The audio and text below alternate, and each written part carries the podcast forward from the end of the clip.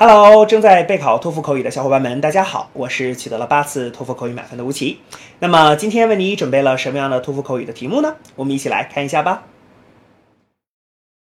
Some people prefer living in a big city. Other people prefer living in the countryside, away from urban areas. Which do you think is better?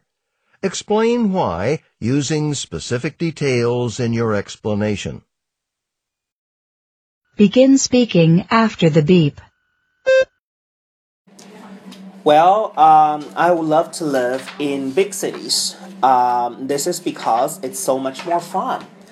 You know, in big cities, there are lots of interesting places to go to, um, such as the movie theaters, such as uh, different parks.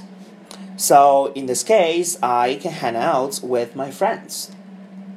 And besides, in big cities, I think I can just um, get better jobs because there are lots of big companies here and I can work for them.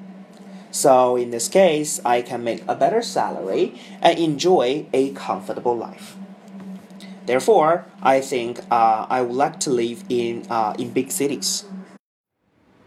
好的，那么以上呢就是我们今天啊所给出的这段满分回答。接下来需要屏幕前的你做些什么呢？那就是要跟读和模仿这段录音，放一句录音，跟读模仿一句，再放一句录音，再来跟读模仿一句啊！所有的整段录音呢，反复模仿五至七遍。这样的话呢，相信屏幕前的你就可以掌握其中的单词、短语和句型。那么持之以恒的话呢，我其相信在你的托福口语考试当中，你就会把这些单词、短语和句型自如的、流利的应用出来。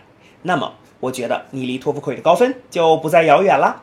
同时，如果你喜欢这段视频呢，不要忘记帮我们按赞，或者是在你的社交媒体上去做转发，可以让更多的小伙伴来了解吴奇老师的脱口秀，并且加入到我们的备考大家庭中。好，请你一起加油，我们明天再见了。